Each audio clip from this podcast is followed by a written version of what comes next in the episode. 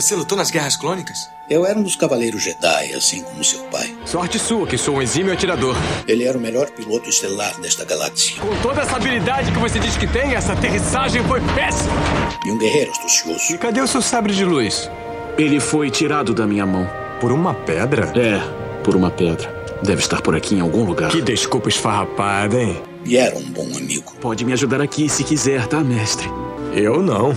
Estou me divertindo muito. Por mais de mil gerações, os Cavaleiros Jedi foram os guardiães da paz e da justiça na Velha República. Nessa guerra, um perigo existe de perdermos quem somos. Antes da Era das Trevas. Antes do Império. Forte você é com o lado sombrio, jovem. Mas não tão forte. Tô com um pressentimento muito ruim. Os Jedi são todos tão inconsequentes. Só os melhores. Ah, mas se não é a mulher careca. Ah, mas se não é a nojentinha e insignificante mascote do Skywalker. Você está ouvindo CaminoCast do site castwars.com.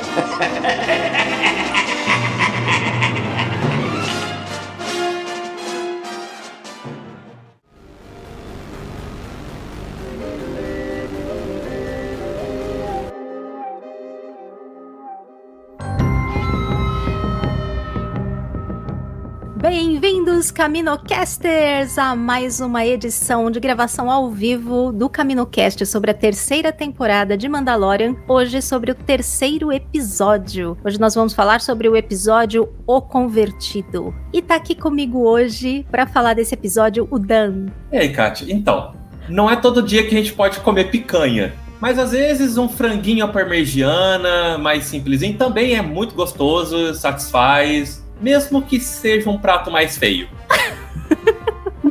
Isso resume todo o episódio para mim, cara. Oh, meu Deus. As aberturas Ai. mais improváveis já registradas no CaminoCast. Obrigado. Muito bem. E você, Bruna? Olá, boa noite, gente. Eu acho, sinceramente, que Star Wars é aquilo, né? Ele sempre tem que dar uma cutucadinha naquilo que a gente não gosta de ver. Por mais que seja uma, um frango parmegiana, eu acho que tem seu papel, né, gente? Não dá pra ver de picanha, como o Dan falou. A gente come frango parmegiana às vezes cinco vezes na semana. É um pouco de droga, um pouco de salada. É assim que é, funciona a vida. É isso. É assim. A gente, começou, a gente começou no domingo, no sábado, entendeu? A gente teve sábado, domingo, chegou a segunda-feira. Faz parte. É, é exata, nossa, é exatamente essa sensação. A gente teve um sábado, um domingo e aí uma segunda-feira, né? É, Tem coisas similares, assim. Ela é super importante na nossa semana, mas né, nem sempre tão Exato. gostosa. E nesse clima de pura alegria, vamos iniciar o nosso episódio agora. Quando eu era jovem, perdi minha mãe. Ela era a pessoa que eu mais admirava. O coração dela parou. Se a clonagem simples de órgãos estivesse disponível no planeta de onde eu vim, a morte dela teria sido facilmente evitada. Foi então que jurei fazer do trabalho da minha vida ajudar os outros a evitarem essa perda desnecessária. Graças ao trabalho inovador dos caminoanos, sabemos que a clonagem pode duplicar um indivíduo a partir de um único filamento genético. O que meu trabalho buscou explorar foram as esperanças de combinar múltiplos filamentos para criar réplicas que incorporassem os melhores atributos genéticos de ambos os doadores. Muito bem, gente, vamos a alguns detalhes técnicos aí do episódio.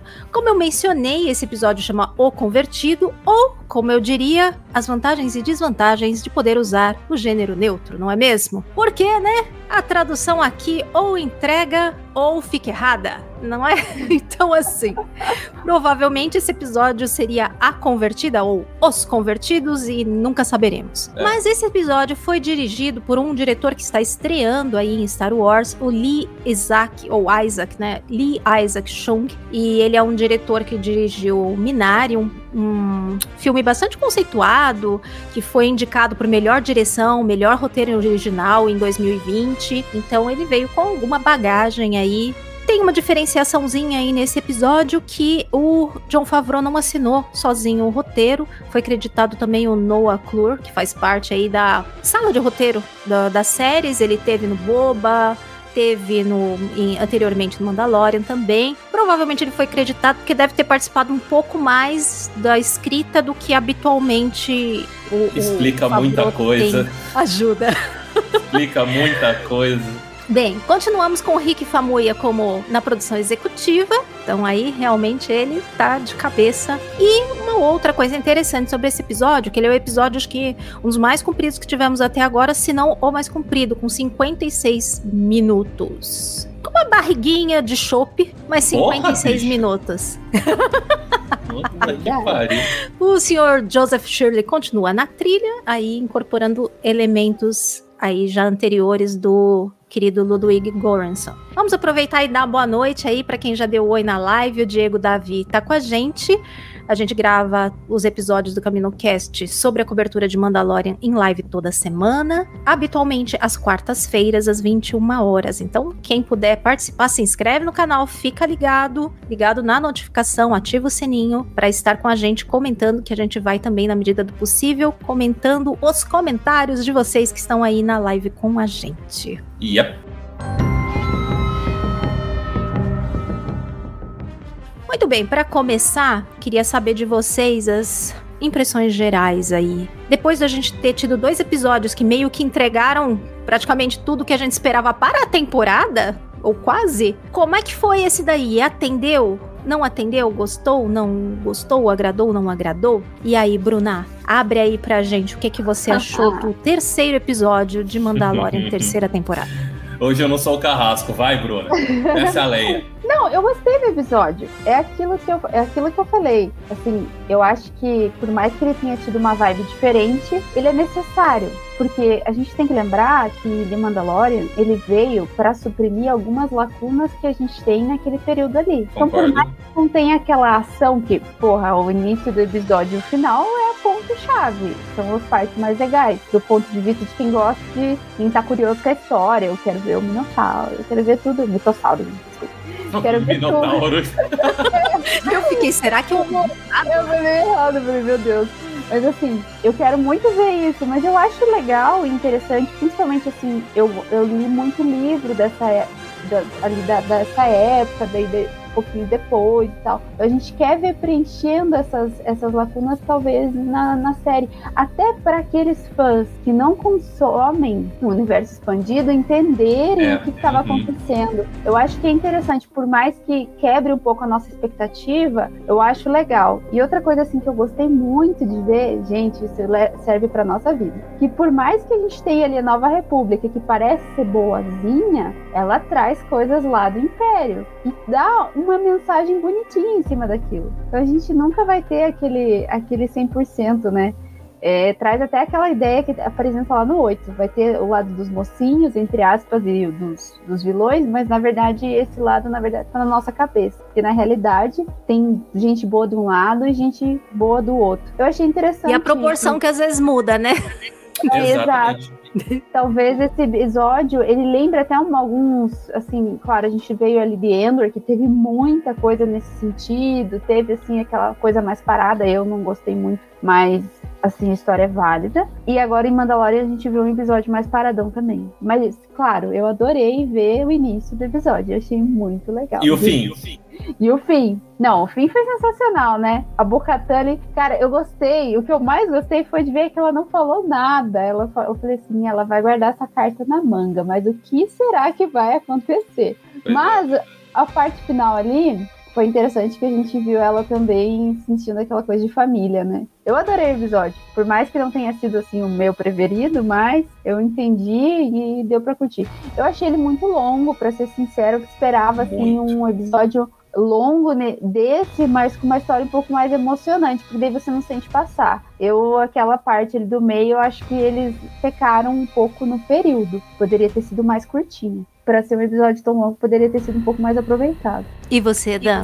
Então, eu, eu vou primeiro às críticas, tá? No, no geral, eu gostei muito do episódio, tá? A minha crítica principal é com qualidade técnica. To- é, são duas críticas, pra falar a verdade. É notoriamente um episódio que foi enxertado no meio de duas outras partes de outro episódio, que foi filmado com uma outra equipe, com uma outra técnica, Porque quando tá lá, Bocatan, Mando, tudo bem, a gente tem a qualidade gráfica, a gente tem a qualidade de produção que a gente teve nos outros dois episódios, que eu cheguei até a elogiar aqui. Aí quando chega lá no final, que é corta o enxerto, né? Lá no final, volta a mesma qualidade. E dentro desse período, toda a parte de Coruscant é, é, é efeito especial de Chapolin Colorado, sabe? Isso me irritou tanto, me tirou tanto do episódio, que é muito feio sabe? É muito feio. Foi a, Marvel que fez com aquela a, com aquele absurdo que eles estão fazendo de CG, porque, cara, nossa, uns detalhes, um pessoal passando lá que era totalmente chroma key, cenas que eram nítidas, que tinham duas pessoas em cena e o resto era tudo tela verde. Até os coadjuvantes eram tela verde. E, nossa, isso me tira demais do episódio. É minha crítica maior, assim. Minha crítica menor como a Bruna falou, muito longo, e não longo no que eles mostraram, porque eu gostei do que foi mostrado. Mas assim, cenas muito longas, sabe? Tipo, um caminhar na ponte que podia ser mais curto. Esse episódio poderia ter naturalmente 10 minutos a menos, sem cortar nenhum diálogo, sabe? Sem cortar nenhuma cena importante. Mas naturalmente 10 minutos a menos. São as minhas duas críticas principais, assim.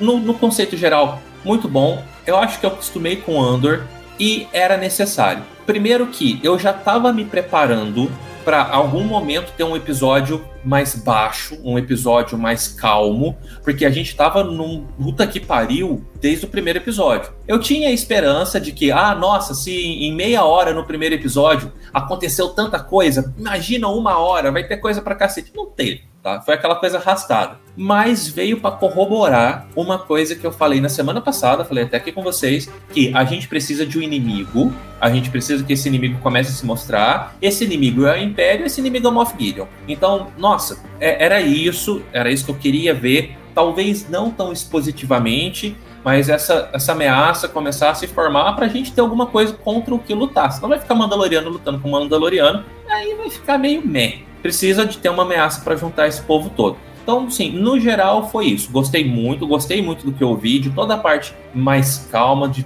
de ver a nova república, de ver que ela não funciona direito, de ver tudo que foi mostrado, só que eu acho que poderia ter sido feito tudo de forma diferente. Efeito especial, um cortezinho aqui e lá. Também concordo bastante com o que vocês falaram. Nem tanto na parte dos efeitos, talvez porque eu não enxergo tão bem, pode ser também. Ah, eu notei que Mas... pessoas que, que assistiram em telas menores falaram, ah, assisti no celular, nem reparei, assisti não sei o que lá. Talvez não tenha passado por isso. Eu, eu assisti na televisão grande e. É, a minha no, também meu, é. televisão é 4K, então gritava é, os defeitos eu acho especiais. que a 4K deve dar uma salientada nos defeitos, né? Hum. Então, acho que provavelmente em muitos conteúdos, né, que você assiste, você nota isso. Eu, assim, tem que ser uma coisa muito fora para me tirar. Em alguns poucos momentos eu notei, assim, um uso mais excessivo. Um episódio 1, um, né?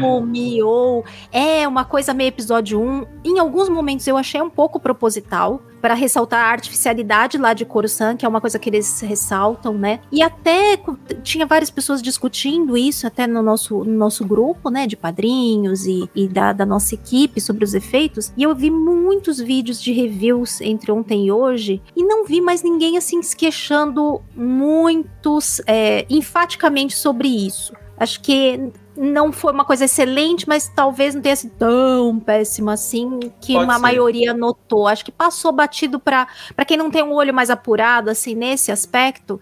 Eu acho que deu para convencer assim a, o público médio. Se até uns, uns, criadores de conteúdo bem chatonildos que eu sigo não reclamaram, eu falei, bom, então eu não tô tão cega assim, talvez, né? Eu vejo sem óculos, mas não tô tão cega assim de não ver o efeito Chapolin, né? Mas Gente, a barriga no meio, eu também concordo concordo que tem, mas ao mesmo tempo eu acho que o episódio ele contribui para dar várias camadas na no, no, contexto que a gente está vendo do, desse período histórico que eles estão abordando, né? A gente já conversou isso em coberturas anteriores. As, as séries elas estão se aproveitando de seguir um determinado personagem ou uhum. um núcleo, mas para aproveitar e mostrar muito mais coisa do que aquilo né? E só que às vezes a gente sente um pouco de falta, né, de sair demais da história, porque esse episódio foi bem isso, né? Sair sair bem do Mandalorian para ir para um, um, um, pedaço do Endor, né? Até teve uma montagem, talvez alguns dos uhum. ouvintes aí esbarrem nisso esses dias, uma montagem assim de do, do logo do Mandalorian com Endor no meio. Mandalorian, sabe? Mandalorian. Ficou muito, muito legal porque ficou parecendo isso mesmo. Eu li um artigo que dizia um negócio bem interessante que fez muito sentido depois, que esse pedaço da história ele era para estar no Rangers of the New Republic. Pode ser. E aí, como a série. É, aí foi um pedido foi da Lucasfilm né? enfiar aí. fica realmente bem nítido, né? Que parece que é um enxerto de uma. Como você fica. falou, um enxerto de uma outra coisa.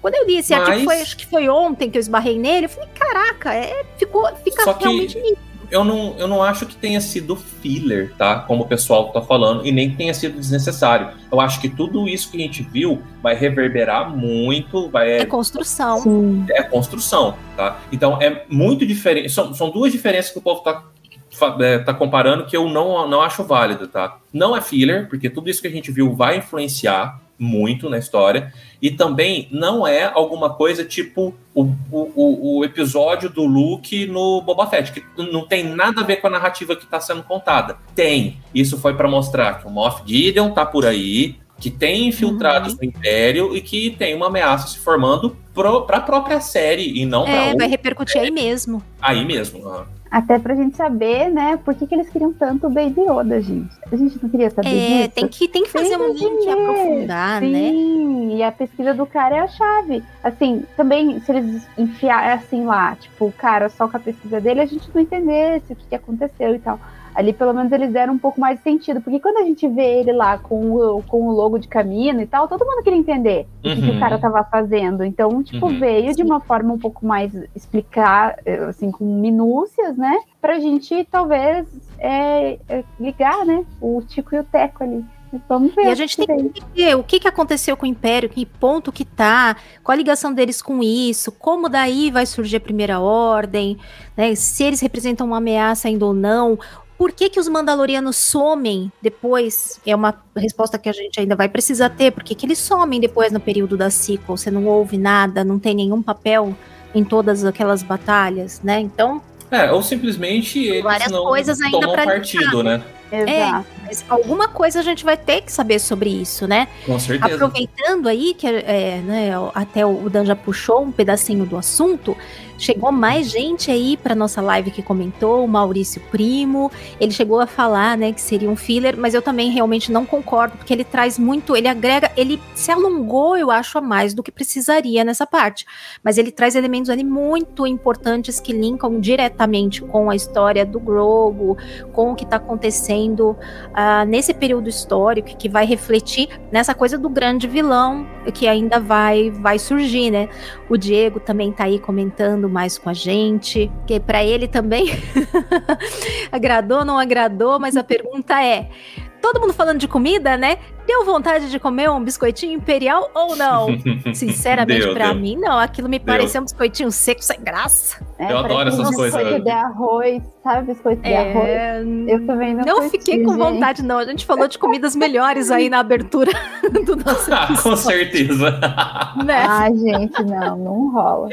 Ah, o Maurício hum. também concordou que tem uma vibe Endor no episódio. Tem mesmo. Tem mesmo. Sim. A Thaís está aí com a gente, deveria estar aqui na live, está intimada, hein, Thaís? Se, a, se organiza aí e aparece ainda se você puder, tá bom? O Dênio, como sempre, está aqui flodando o chat, mandando um monte de comentários.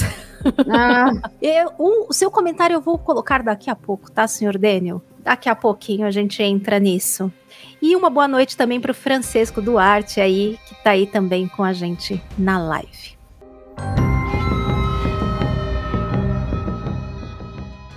Muito bem, primeira parte então do episódio, aquela que eu chamo de Perdeu tudo e foi morar de aluguel. Boca Tadinha, cara. Ai, gente, doeu. Ai, gente. Ai, a primeira parte foi aquilo, né? A gente se sentiu realmente em Mandalorian. Começa exatamente do mesmo ponto que parou o outro episódio. E apesar de muito rápido, acontece muita coisa importante ali. O que, que vocês Bastante. acharam desse de começar já, tanto de onde parou, como com esse ritmo frenético? E aí, Dan, pelo menos começou dali da onde a gente queria ver, né? Com certeza, cara, eu, eu, eu tava com essa coisa. O que que eles vão fazer com essa informação do mitossauro? Era essa a minha preocupação, uhum. sabe? Foi para isso que eu assisti, foi para isso que eu acordei de manhã, sabe? Para saber o que que eles iam fazer. A hora que a Bocatan só ficou quietinha. Ah, você viu alguma coisa? Não, não. Ah, então tá bom. Então beleza. Falei, olha que filha da puta, tá guardando a carta na manga, mas é muito filha da puta. Não, não condeno, tá certinha. Espera ver como é que vai ficar todas as coisas mesmo. Mas eu falei, tá, justo. Jim desacordado, falei, ah, beleza, não, beleza, toca. É assim que eles vão tratar a narrativa, pelo menos, sabe? Deixa aí para usar essa carta na manga lá pro final. Eu gostei muito, muito mesmo de tudo o que eu vi da perseguição.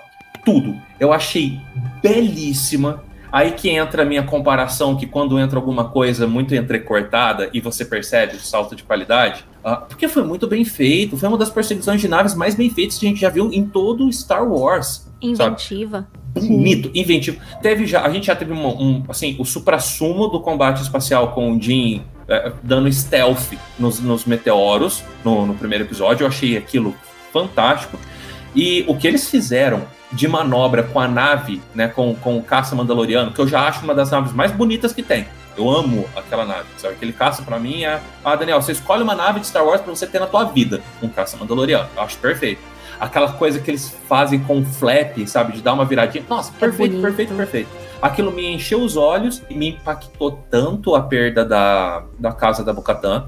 Aquilo foi tão significativo, sabe? Eu olhei aquilo e falei, coitada ela já não tinha nada, agora tem menos ainda, doeu. sabe? Porra, doeu. É, então, essa, toda essa primeira sequência, apesar de muito curta, ela tem se provado é, nesse ritmo que tem vindo dos outros episódios de com poucos minutos eles te oferecem muita emoção, muita não só ação, mas emoção tipo de feelings mesmo, sabe? E, e, de tramas e tal, e pá, foi, foi certeiro, assim. E eu acho que isso contribuiu um pouquinho para a parte do meio ser um pouco mais xoxa nesse sentido, sabe? Ser barrigada, ser lenta. A percepção de, de uma da outra, acho que a primeira parte contribuiu bastante, assim. Começa, começou muito alto, né? Num ritmão e depois muito baixo. É. Tirou o pé total, né? Botou o pé total. no break. Aí você, que eu sei, Bruninha, que essas partes é que te empolgam, né? Quando vai ali no core da fantasia de Star Wars, então você tava vibrando lá, não tava não? Tava, gente, eu gostei muito. Eu achei assim, quando ela não falou nada, eu falei, cara, o que será que ela vai fazer? Que a gente sabe que esse símbolo eh, talvez seja mais importante para eles do que o sabre negro, né? Sim. Então, então eu acho assim que talvez isso traga para ela uma simbologia e, e ela consiga, né, fazer aquilo que teoricamente é a missão dela, que é, é ser a realeza, né, de Mandalor, talvez, sei lá. Mas assim, eu achei muito legal. Gente, que o, o Baby Yoda também, eu, teve, eu lembro do, do, do o Jim acordando, assim, o Baby Yoda do ladinho dele, achei tão fofo. fofo. Deu a impressão até que ele tava usando a força é, nele. Não te deu essa impressão? Eu só, na segunda vez só que Sim. eu me liguei, ele tava com a mãozinha assim, ali no ombro dele, dava a impressão que ele tava usando. É, então. E tentando muito... falar, né? Ah, cada vez mais. Eu acho que logo a gente vai ouvir ele falando aí. Mas eu achei muito bonitinha essa parte. E, cara, destruíram o meu castelo, que dó. Era bonito, né? É Vazio, mas né? bonito. É, mas Nossa, que coisa pra... bonita. Se a gente parar pra pensar, é, demorou, né? Assim, vamos combinar que ela tava lá sozinha, era um alvo muito fácil naquele lugar e a gente sabe, né, que ela estava ali. Eu não sei, eu acho que o episódio deu a entender que não era porque ela fez alguma coisa. Eu acho, sinceramente, que eles estavam atrás do Mando e do, do Grogo. Eu não acho que eram hum. atrás da Bocatã. Eu fiquei pensando acho nisso. Que não, é. Não sei. Pois não é, sei. porque, tipo, ela falou assim: ah, eu irritei muito o Senhor das Armas. Mas depois ela falou assim: nossa, mas tudo isso pode ser que é. não. Porque eles não têm ideia do quão poderio que eles ainda têm. É, mas na verdade, talvez isso traga, explique o porquê que eles colocaram esse plot lento depois. Porque eles não deixaram explícito que era por conta do Grogo e do Jin. Mas aí colocar esse, esse intervalo no meio para explicar a importância, teoricamente, do, do, do Grogo, talvez case as coisas no futuro, entende? Assim, uhum. me deu muita dó de ver, mas a perseguição foi linda, né? Vamos combinar. Foi maravilhosa. Foi muito, acho que foi uma das mais lindas mesmo que a gente já viu, né? E para você ver como o Jim, ele tem uma habilidade, assim, sensacional, né? De, de, de, de direção ali, né? E a Bocatã uhum. também, eu acho que eles são altamente treinados, treinados nesse sentido, né? Isso é, isso é muito Ela legal. deu show. Sim, nossa. Ela e ele juntos, tô te falando, gente. Eu sei que ninguém gosta disso, mas seria um casal super legal. Vamos combinar, né? Os dois Mas eles estão construindo isso. Vocês não repararam, gente, a preocupação do Jim e ele assim pra ela, boa, boa. É, uma coisa chama ela. Íntima. É diferente. É. Se não for gratuito. Caros ouvintes. Sabe, se for lá pra frente, se isso construir É, muito bem, se for. Eu não ligo mesmo, eu não ligo mesmo. Eu, eu não gosto daquele romance clique. Ah, eu te odeio, Ah, não, mas acho agora que eu não vai ser assim, não. Eles estão indo passo a passo, sabe? Então, então. Meio passo a passo. Mas Legal eu, que ele- eu fiquei com a impressão. Ah, pode completar, Bruna. Não, eu ia falar que legal que ele já tem um filho, né? Porque até ela já tem uma ligação ali com, com o Grogo, né? A gente detesta. Por causa dos Jedi, né? Ela já tem uma ligação ali com ele, talvez seja até interessante ela já conhecer a cultura Jedi, talvez contribua até com ele, né? Eu achei isso assim, eu fiquei pensando, falei, cara, tem alguma coisa aí, espero eu que tenha. Já Eu uma família bonita, aqui. já, já uma famíliazinha tão bonita, gente. Já, Já ficou tão bonitinho os três juntos. Já tem o droid, já tá assim, tá um quadro quase completo. Aproveitando que a gente voltou pro Grogo, só uma coisa que eu quero saber de vocês. O que, que vocês acham que vai ser a primeira palavra dele? As primeiras palavras? This is the way. Eu, eu também tô achando. Mas não seria muito, muito engraçado se fosse I have a bad feeling about this. Muito grande, talvez. Mas eu quero tanto, sabe? Ele olhar assim pra cima e falar, I have a bad feeling about this. Seria- Aí ia ser a vida Seria pra mim. bem engraçado. Mas provavelmente não vai ser nada do que a gente tá esperando, ou vai ser como toda criança que começa a falar. Começa pela coisa mais absurda possível. Provavelmente vai ser alguma coisa de comida, né? Eu E se ser tratando do. Grogo. Eu também- Pode, ser, também, né? Se eles ou ele- quiserem jogar baixo e sujo. É bem Pode baixo, ser. mas vai ser. Ou eles Pode podem ser. começar já a pôr, né, a, a- em tudo invertido, né? já vão Ai, se ele falar escrever que invertido. nem o, que nem o Yoda, seria Será? muito Não legal. sei, eu acho que não, viu? Eu acho que ele não vai falar invertido, não.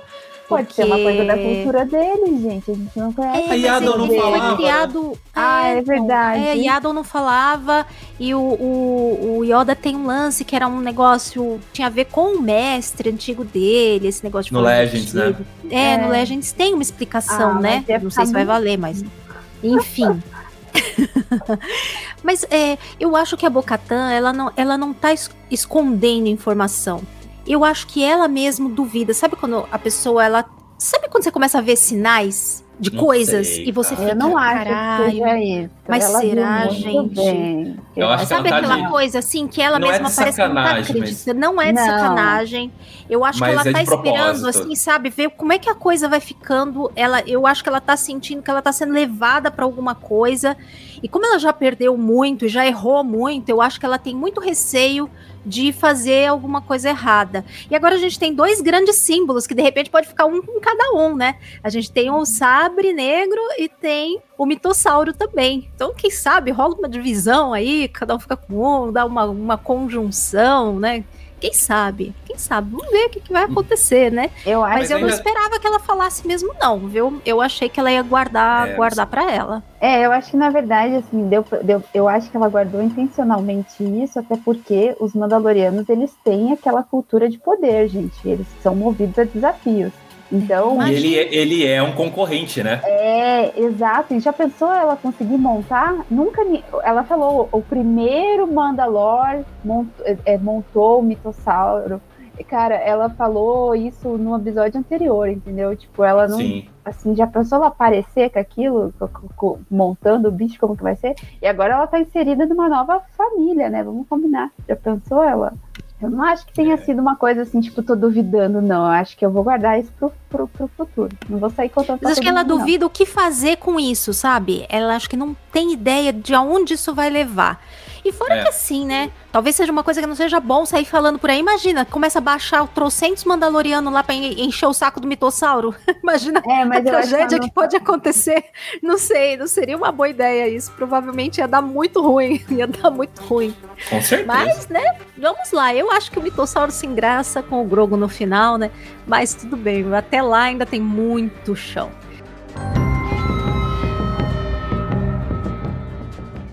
Então, depois da gente se empolgar aí com todo esse primeiro bloco rápido, mas empolgante, a gente vai para um outro capítulo totalmente à parte. Mas o, eu. Sabe o que, que me salvou muito nesse segundo bloco? Já aproveitando, pegando o gancho aqui, Kátia. Eu li aquela microsinopse que tem no começo do episódio, sabe? Tem o Ah, eu título e uma frase só, tipo.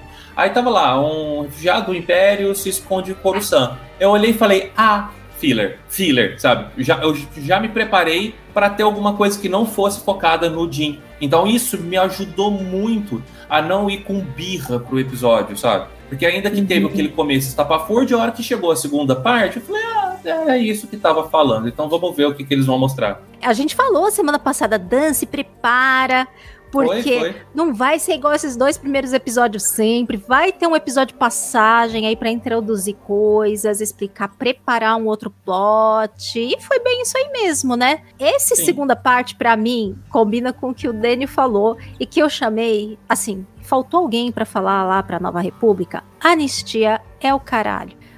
Faltou isso, né? Porque vão pagar o preço lá na frente. O Daniel comentou aí nos comentários nossos aqui, Star Wars mostrando que a lei da anistia volta pra cobrar depois. Pois é, Volta. gente, pois é. E Ai, aí, nesse segundo bloco, a gente tem toda a parte de situar o que, que aconteceu com o pessoal do Império. Pra onde foi, o pessoal de baixo escalão, como é que tá a corrupção, como é que tá um pouco da política, que fim levou o Dr. Pershing, que é central aí nessa em todo esse pedaço, né? E, e de mostrar como é que a Nova República lidou aí com esses remanescentes, porque, gente, era muita gente, né? Pô, É. Quantos milhões, milhões, milhões de pessoas trabalhavam pro Império, né? Tudo bem que morreu muitos na, nas Estrelas da Morte que explodiu, mas mesmo assim, tinha muita gente ainda em todo quanto era mundo. O que, que vocês acham que se destacou em toda essa parte, assim, de camadas que trouxe pra gente poder até desenvolver depois e os pontos aí do Dr. Pershing que chamaram a atenção?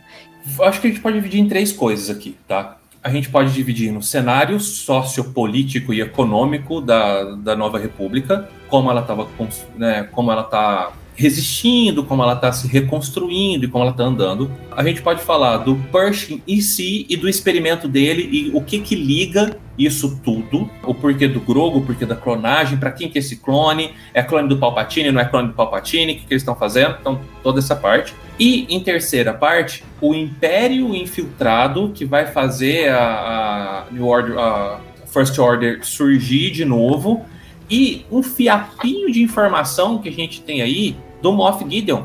Ah, dizem que ele escapou. Ah, dizem que ele foi torturado. Ah, dizem aquilo. Ah, dizem... Esse cara já foi perdido. A, a Nova República já escamoteou. E ele já fugiu. E ele já tá aí de novo.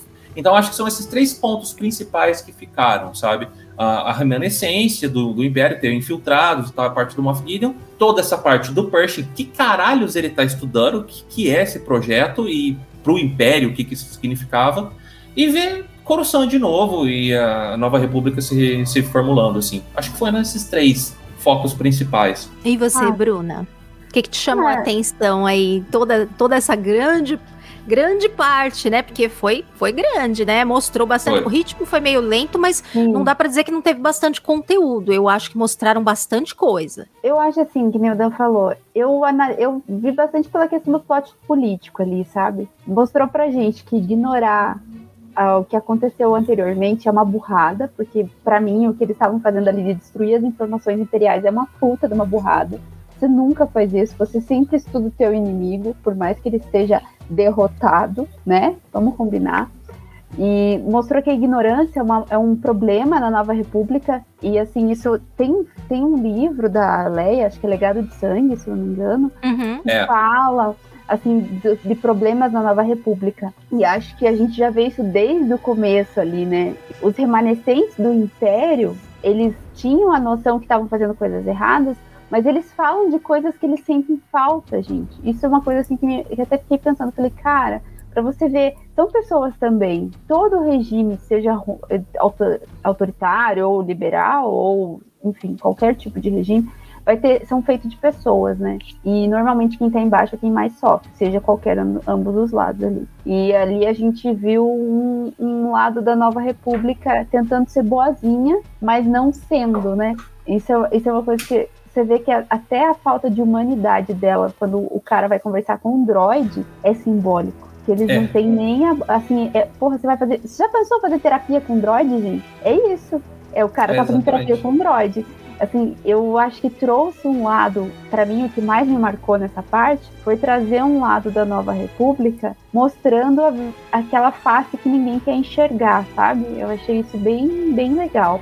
E isso explica até a questão da gente ver o porquê que lá veio, veio a primeira ordem e a gente, a gente às vezes não entende, né? Porra, como que surgiu a primeira ordem? Por quê? Eles não tinham derrotado? Eu vi muita gente questionando isso. Talvez o, esses episódios assim mais chatos, vamos dizer assim, tra tragam para nós os, os, motivos né, pelos quais a, a primeira ordem conseguiu ter tantas pessoas que, que aderiram a ela, né? Porque no fim a nova república não era tudo isso. Como o anterior não era também, né? Porque a gente vê corrupção no Senado Exatamente. e tal. Então a gente vê que não existe, enquanto o ser humano, o ser humano ou qualquer outro tipo de ser for tiver um caráter duvidoso, né? Se puder ter, a gente vai ver aí um monte de coisa. E uma coisa bem legal que eu achei que, que eu sentia falta em Endor era ver mais alienígenas, né? Ali em Coruscant Sim. a gente vê muito. Com certeza. Isso eu achei bem legal, assim, eu tava Mal feito, mas sim. Mas, mas sim, é, eu assisti no celular, então, gente, é feito pra Tem mim. umas tosqueiras mesmo. É, Nossa, umas máscaras muito ruins. tosqueira, tem muito tosqueira, gente. A gente teve Max Rebo, tem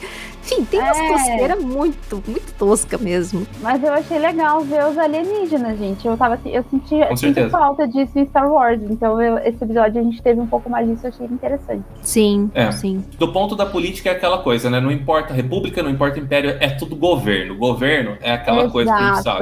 Tem Exatamente. problemas, né? É aquela máquina problemas. de moer gente. Exato. É bem interessante como eles mostram, né, que a Nova República não dá conta.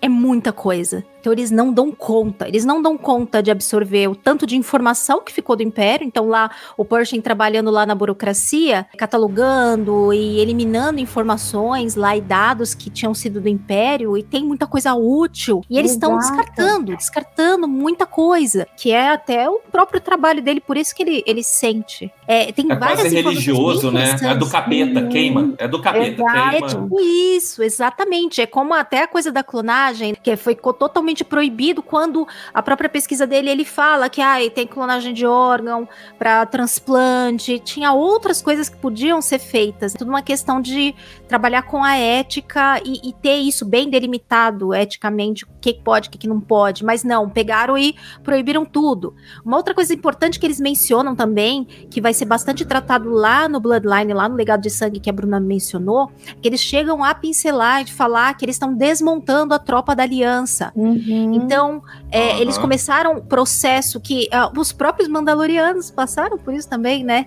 Um processo de desarmamento uh, grande e quando chega lá na época do, do, Bloodline, a Leia trata isso, que eles não têm uma armada para poder se defender, e aí ela criar resistência, porque eles têm que criar em paralelo como uma milícia, assim, como uma, uma coisa fora da, do governo, porque não é autorizado fazer.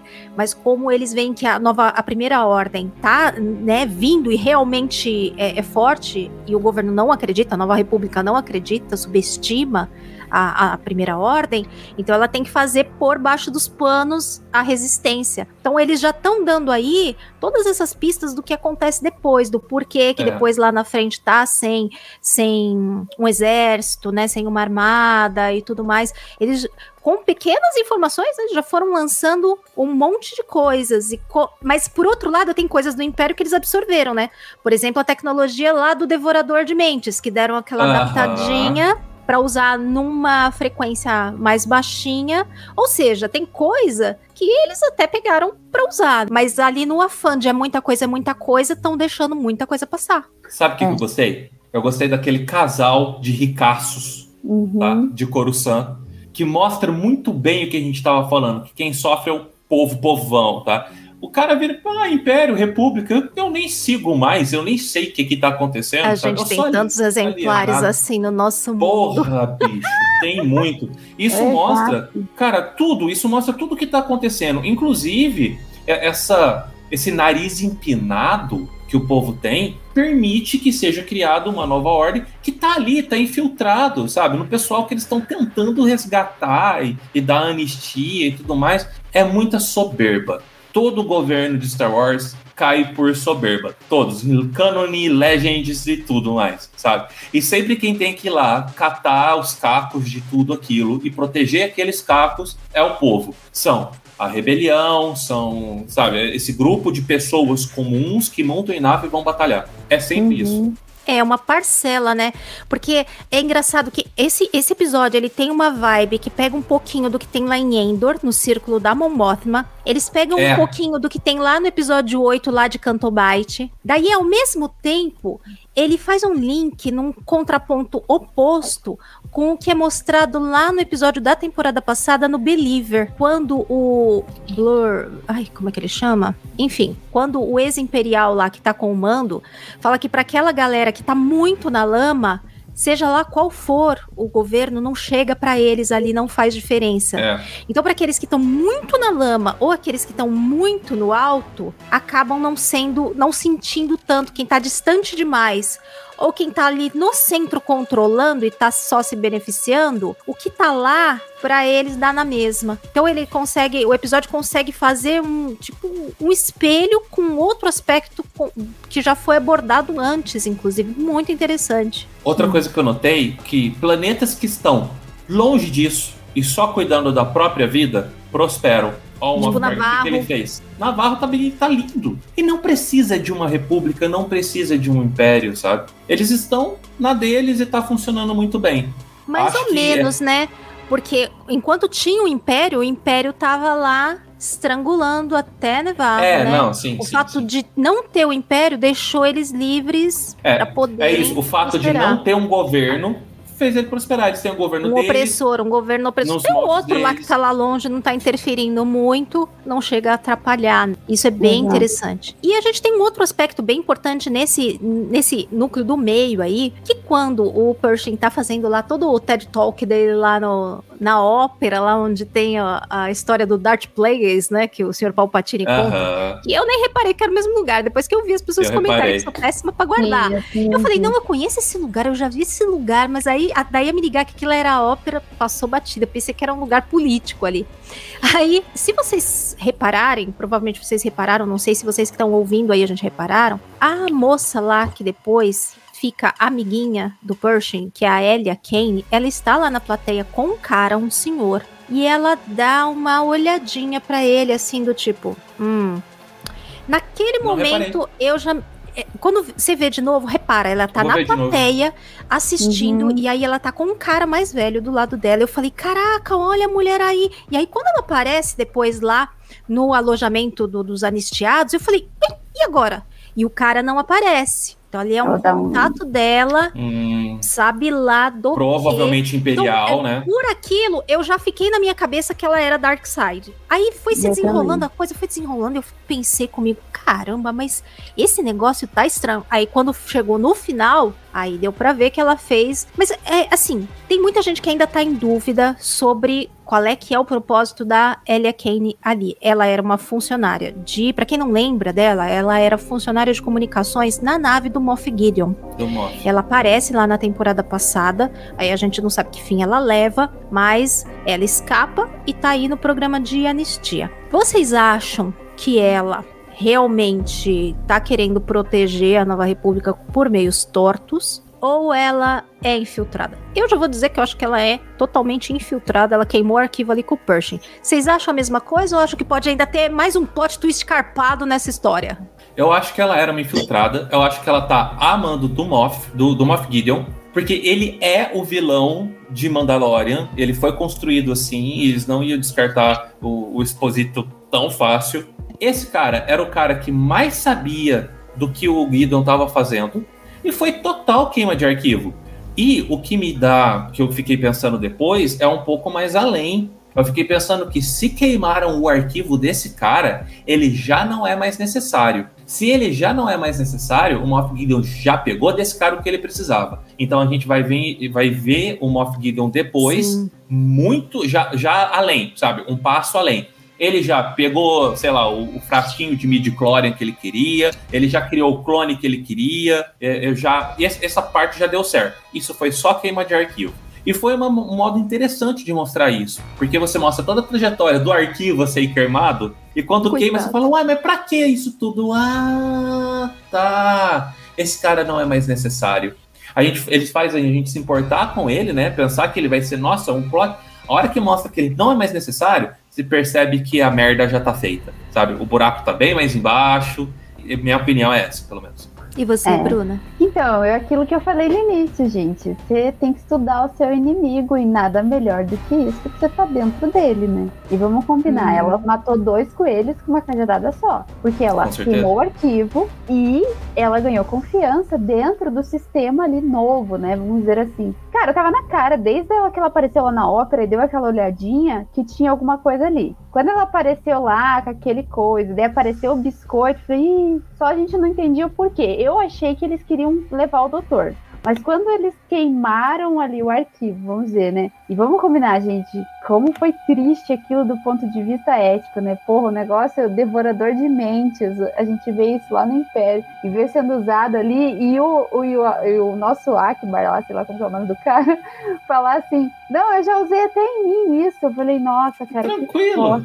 É, assim, Terapêutico. É pra você ver como a nova república ela só ela, ela queria usar aquilo que lhe convinha para manter uma ordem, né? Vamos dizer assim, né? Melhor é, é, é, o controle e a ignorância. Os dois sempre estão de mão dada. E aquele e... tanto de Star Destroyer destruído à toa. Se bem é, que aqueles já não estavam operantes mais, mas.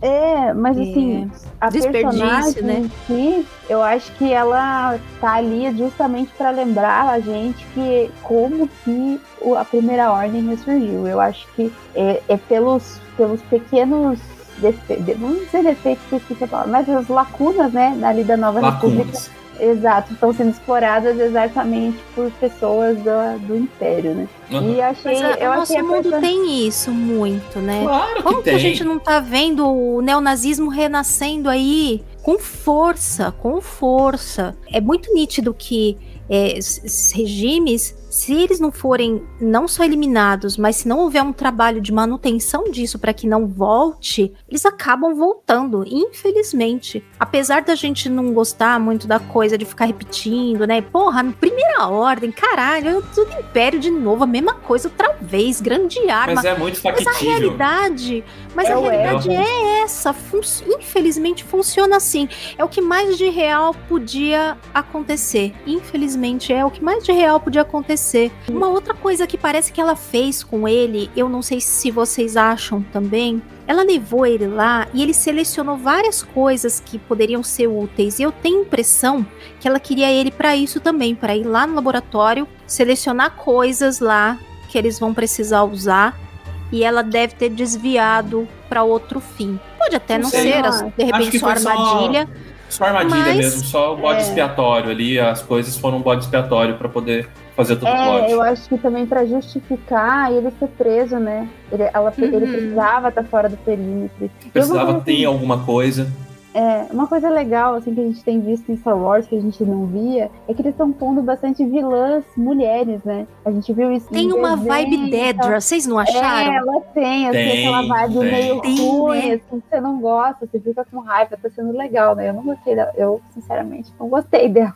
Meio assim, fria, assim, calculista, é, mais exato. inteligente, que consegue, né, Manipuladora um... e tal. Eu achei bem interessante isso. Eu leio bem o pessoal do Império quando eles aparecem, assim, porque são sempre du duas camadas, sabe? Ou é aquele que é imperial uhum. nojento, sabe? Que, que tá ali porque gosta do que uhum. o Império tá fazendo, ou aquele que tá no cu, cu na mão. Sim. Sabe? Esse só era o Pershing na outra temporada. E São esses dois também. tipos de imperiais. Só, só. Você pode perceber. Ou o cara tá ali uhum. gostando pra caralho, ou tá precisando muito do emprego, tá com o cu na mão do chefe. E é. quando ela apareceu na, na primeira vez lá, junto com o Moff Gideon, ela já me passou essa vibe de ela tá ali porque ela gosta. quando ela apareceu na, E- na, na cena ali, eu falei: ah, meu cu que essa menina tá de anistia. Essa menina tá aí porque ela, ela tá de sacanagem. Ah, mas dito e feito, sabe? Eu, até- no- quando foi passando a cena do, do picolé, do, do, picolé- do geloco iluminado ali, sabe? A- ali ela, eu falei, ah, mas será? Eu ia falar disso. Sabe? Se vocês notarem, inclusive, ela tá com picolé vermelho e ele tá com picolé azul. Azul, tá. Eu achei. Uhum. Ah, dessa cena, eu achei duas coisas muito legais. Essa parada de ter aquele pico, que é a, a única coisa natural de Coruscant. Cara, Sim, eu vi isso no LED, bacana. no, no, no Canon Universo Expandido, eu não lembro aonde, algum livro, acho que foi no da Leia. Achei aquilo maravilhoso, sabe? Achei, Uhum. Ou se não foi na Leia, foi na High Republic. É, talvez Eu não falei, seja, nossa, não lembro desse, não. Que Faz legal. tanto tempo também. E naquela cena, eles tocam a Marcha da Resistência. Uhum. A música que tá tocando de fundo no parquinho ali é a Marcha da Resistência. Eu falei, tá, tem mais significado aqui que eu não tô, que eu não tô puxando. É, Mas Aí, eu vi um negócio cara dela, eu- falando que eles estão meio que colocando esses toques da Marcha da Resistência em tudo o que tem a ver com a Nova República. Faz sentido. Pra chamar, sentido. meio que pra linkar com depois o futuro. Aí, na cena do picolézinho, a hora que eu comecei a, a, a- a cogitar a possibilidade dessa menina ser ok, a primeira coisa que me passou pela cabeça foi: olha aí a substituta da Cara Dune, ó. Uhum. Bom, mas depois você já mudou de ideia, né? Não, acabou, não, não é mais, assim. Mas eu olhei e Durou falei: três ah, minutos a sua Tá, três sua- minutos. Três minutos. Mas eu achei legal. Eu falei, não, seria legal se começasse aqui e tal. Em vez de ser o Rangers of the New Republic, pegar um pessoal restabelecido do Império que tá lutando pela República agora. Eu falei, nossa, que ideia Olha, legal de série. Eu já fui lá longe, assim. Daí a filha da puta faz aquilo e fala, foda-se minha série. Eu achei, aqui- eu achei legal o teste que ela faz com o doutor ali pra medir se ele tem coragem e medo ao mesmo tempo, né? Porque ela fala assim, toca, e ele vai tocar. Então ele tem coragem. Mas aí veio o negocinho e É. ele já morreu de medo. Então, tipo, ela, eu, eu acho que ela usou aquele, aquele, aquele passeio pra ver como que ela faria a emboscada pra ele lá depois. Pois no é. laboratório e tal. Eu achei bem interessante. Viu? Ela é A gente, falando em emboscada, alguém comprou? Aquela cena toda do trem, alguém comprou? Michael, não. Uma tensão que não me deu tensão, longa, desnecessariamente longa. Tinha hora que o guardinha Ai. ele vinha assim e passou Nossa. tartaruga. Aquilo foi muito ruim. Aquela Eu não achei péssima, mas eu acho que podiam ter dado um ritmo um pouquinho mais rápido e ela ser mais Podia. rápida também. E Ah, aquele pulo no final deles nada. foi muito ruim. Não precisava nem ter tido, gente. Aparecia, dava um cortezinho lá, aparecia eles lá no, entrando nas É, naves. de alguma ótimo. forma, eles foram pro lixão, É, sabe? tipo assim, daí, é, aquele- É, eu não, pulava mais rápido, já, já cortava É, um tipo, pouco, né? coisas assim mais simples. É. Eu achei meio desnecessário. Vamos aproveitar e dar boa noite aí pra quem chegou também. O Augusto Ganzé tá aí com a gente. O Matheus falando que já faz três anos que ele não escuta o Caminocast. Como assim, Matheus? Como assim? Você está de volta. intimado a voltar a voltar a ouvir o CaminoCast, hein? Bem-vindo de volta. Esteja com a gente nas lives, ouve o CaminoCast. Agora tem novidades, tem Garotas Rebeldes também. Contamos aí com a sua audiência de volta, hein, Matheus? Ah, e o Domingos tá dodói, né? Por isso que ele não tá aqui com a gente hoje. Então o Dênio tá até dando as notícias aí. Por isso que o Domingos não tá com a gente. Um salve também pro Maicon Marta, que tá aí também conosco.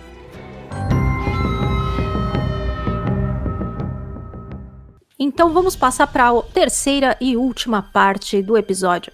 Aquela que eu resumiria como aquele seu amigo, ah, meio assim, bonzinho, mas que te chama para um rolezinho e quando você percebe, você sai da igreja batizado. Tá Esse é o resumo.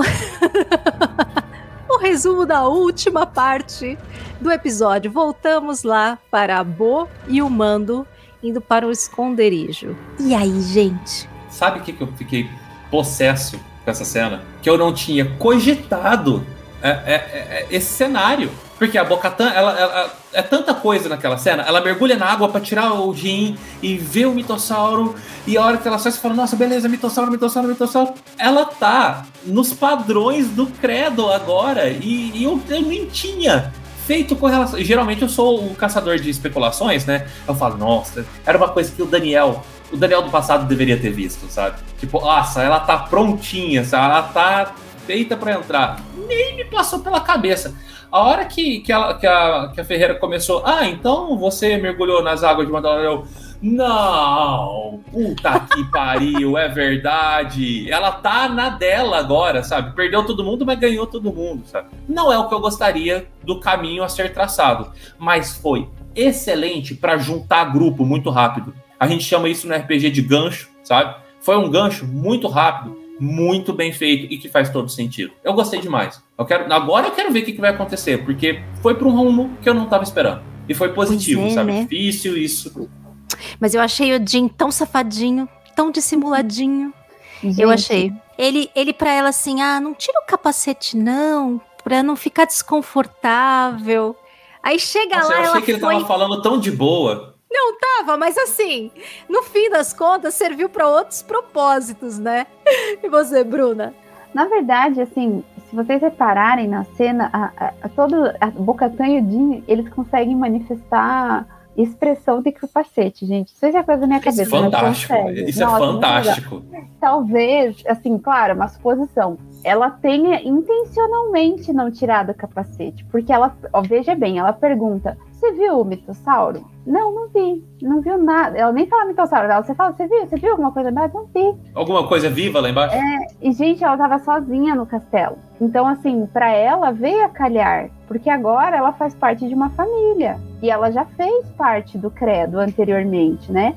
Inclusive, a gente vê que quando ela tá lá falando para eles, lá, é, uhum. para ele no, no episódio passado, ah, não sei o que do meu pai e tal ela tem assim essa coisa também dentro dela da tradição uhum. e tal. Eu acho que ali quando ela volta, por mais que a gente pareça que seja foi uma surpresa para ela, pode ser que ela fazia parte assim do talvez do desejo interior ou dos planos dela fazer parte da família. E o que eu achei mais bonito é que só pelo fato dela voltar a fazer parte do credo, vamos dizer assim, porque antes ela era do olho lá, eu não sei, não, não, não... filhos do olho. É, não lembro direito se era a mesma, se, se é o mesmo ou não, não, não, não, não lembro é, esses direito. Esses aí eles vêm da Death Watch, né?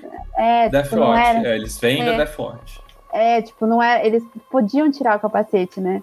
Naquela época, eu não lembro, gente. Podia, é assim, a, a coisa de não tirar o capacete nunca existiu.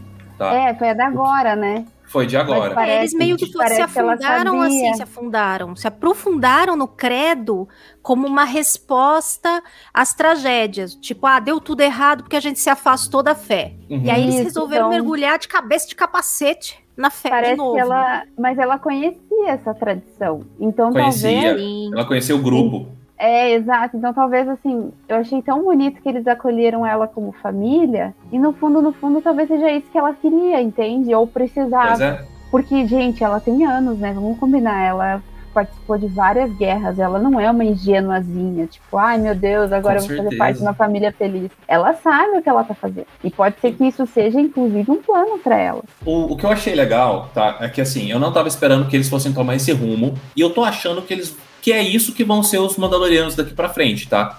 Eles uhum. já abriram lá, tem as águas para quem quiser. Ah, vão acatar o resto do povo e levar lá. Eu acho que não, não vai ser aquela coisa que a gente estava querendo que fosse todo mundo pro liberal. Eu acho que vai todo mundo pro radical faz sentido com o que quiser eram os Mandalorianos lá no Legends. O que não faz muito sentido essa coisa de não poder tirar o capacete. Mas eu tava pensando, hoje ainda, para poder a gente comentar aqui, que o símbolo do capacete era muito importante lá na, nas grandes guerras mandalorianas. Porque o, o, não existia sabre negro. Uhum. O símbolo do Mandalor era a máscara do Mandalor. Era o capacete do Mandalor. Então, isso eles dissolveram na cultura de todo mundo. Isso não tem no cânone, tá? Eles substituíram a máscara de Mandalor pelo sabre negro. Mas eu acho que foi uma filonizada aí. O David Filoni ele deve ter colocado essa mística do capacete é, para todo mundo. E cara, beleza. Se é para diferenciar como povo, diferenciar como credo,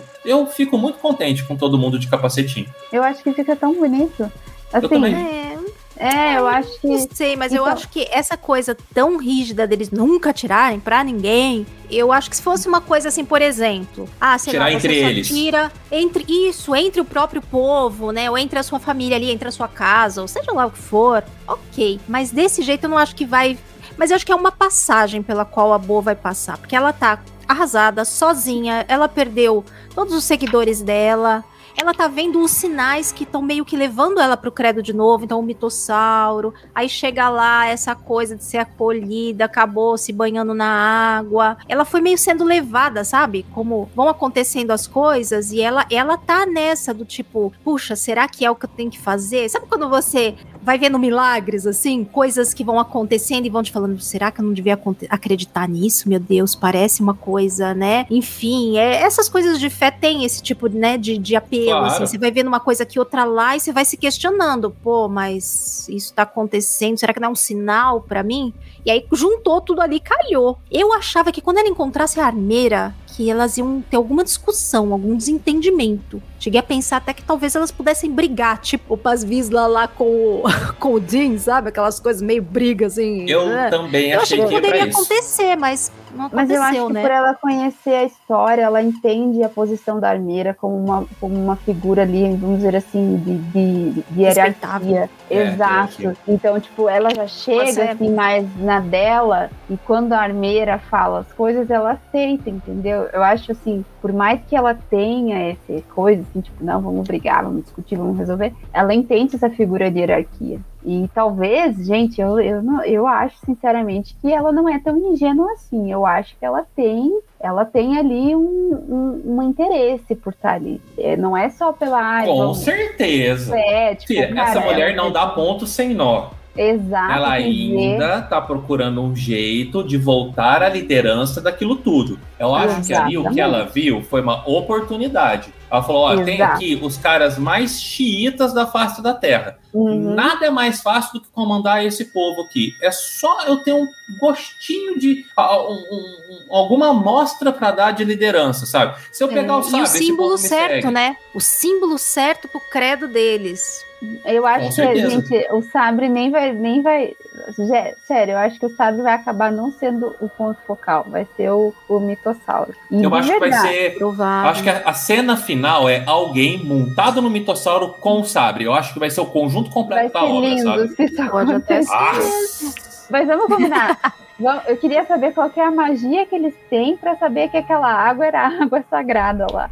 Eu, eu sei. Ela faz um teste, né? Ela faz um teste naquela faz. aguinha dela. Deve testar. Ele deve ter um tipo de Beskar na água. Resíduo de Beskar, é isso. Fala, é. Né, a Bo fala que o Beskar deles vem originalmente daquelas minas e tudo. Então aquela água deve ter uma propriedade especial é ali do Beskar dela que acusa lá naqueles equipamentos da, da armeira que ele não ia Exato. conseguir pegar aquela água num lugar comum. Porque é, já apareceu ela legal. jogando uma água naquele líquido e faz ficando da mesma cor antes. Uhum. Aí ela pegou, fez, é. só jogou ela testando Beskar. Ela nossa, é muito legal aquilo. Eu falei, nossa, que bacana. Bem legal, né? Agora ficamos assim. Não sabemos o que vai acontecer, não é mesmo? Continuamos, avançamos um pouco, mas continuamos que nem na semana passada. A gente não sabe o que vai acontecer. Não tem Isso nenhuma... é muito bom especulação, não tem nenhuma previsão. Algum de vocês tem alguma coisa que vocês querem jogar aí para depois passar vergonha e falar, ih, errei. Quer deixar registrado? Oh. Vocês querem deixar ah, registrado sim. alguma a, aposta? A minha, a, minha da, a minha da semana passada foi batata. Eu falei, ó, tá na hora desse pessoal começar a mostrar mais as coisas imperiais. E falar do Moff Gideon. Acabou. Foi, foi isso que eu previ semana passada, aconteceu. E agora é só aprofundar, gente. Não tem mais. A cama tá forrada. É só deitar. É. Tá tudo aí. É só começar a ser talvez um pouco mais visual com esse negócio de império, realmente trazer o Moff Gideon, trazer a ameaça, começar a juntar e talvez o que eu penso que possa acontecer é uma peregrinação aí para catar Mandaloriano solto talvez. por tudo, tá? Porque aí, sim, já trazendo informações de off, aqueles dois Mandalorianos, aquela moça e aquele moço que tava com a Bocatã lá na segunda temporada, eles estão, eles foram, não, não é que foram creditados, eles apareceram numa linha de brinquedos da terceira temporada. Uhum. Então eles vão aparecer. Então vão ah, catar. Mandaloriano. Talvez a gente, os rumores, né? Falaram muito da gente ver o Boba Fett ainda nessa. Ah, com certeza, ele vem. Nessa temporada. Não precisa de outra desculpa, estamos catando todos os Mandalorianos, vem com a gente. E o Ultimate Fanfication que tava tendo é de ter a Sabine. E também pode ser pelo é. mesmo motivo, sabe? Vem cá que nós estamos é. catando Mandaloriano. Não precisa Tudo nenhum faz... outro motivo além desse. Não, não. Acho que assim, é, traz mais um, um, um, os dois lá que tava com a Bocatã no próximo episódio. Boba Fett, talvez, um episódio especial frente. E é lá uma desculpa até pra Sabine- linkar um pouquinho com a Soca, né?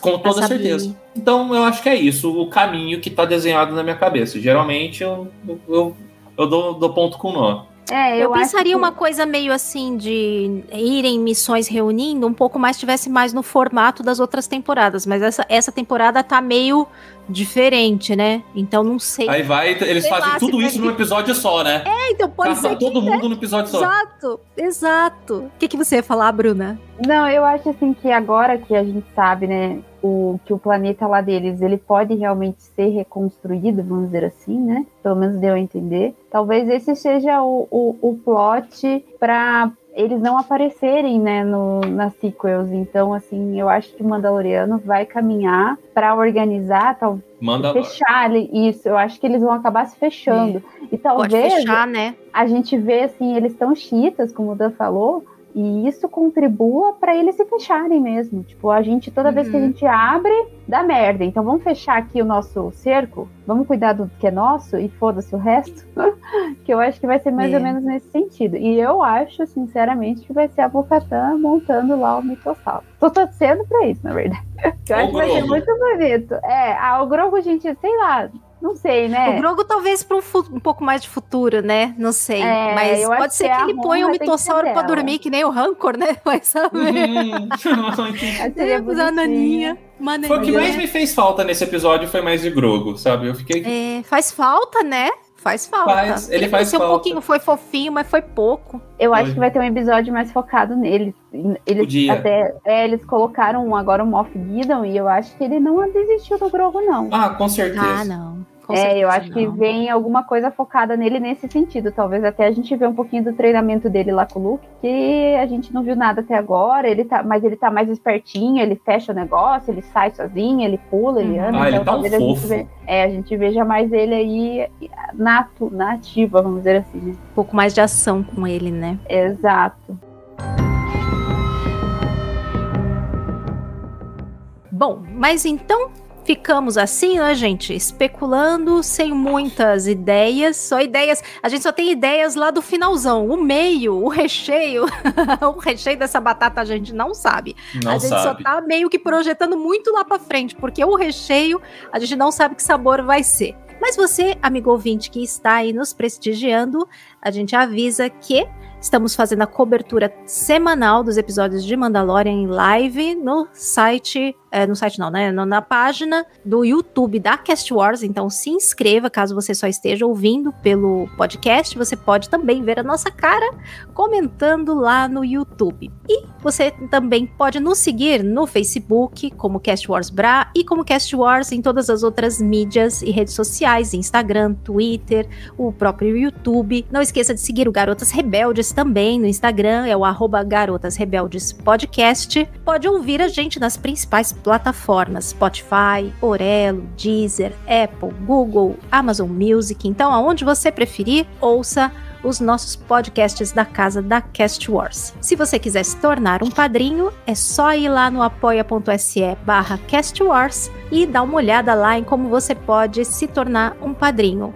A partir de 10 reais você participa do nosso grupo do WhatsApp, onde a gente conversa sem brincadeira, gente. Todos os dias a gente tem lá alguma notícia, um papo, conversa sobre episódios da semana, enfim, manda memes, figurinhas e notícias divertidas de Star Wars e às vezes de outras séries. Então, se você tá precisando de alguém para conversar sobre Star Wars e sobre outras coisas da cultura pop, é com a gente mesmo, certo? Só pagar 10 real que você entra no nosso grupo. Olha aí, Domingos apareceu no final. É, é, para o bem e para o mal, todo dia vocês vão me ver, mandar um áudio ou comentar alguma coisa lá. Então é para bem e para mal. Mas não sou só eu, o resto da galera também. É a terapia da Kátia, é o grupo. É, exato. Exatamente. A casa tava caindo aqui ontem, assim, uma desgraceira. E eu lá mandando meme no grupo pra desanuviar minha mente. e se Faz você parte. puder fazer apenas uma doação única, tem também o nosso Pix, que é o nosso e-mail, contato@castwars.com. E é isso, galera. Por hoje é só. A gente se encontra no próximo episódio, na próxima semana. Falou, um abraço e tchau, Até tchau. a semana que vem. É, Tchau. tchau, tchau.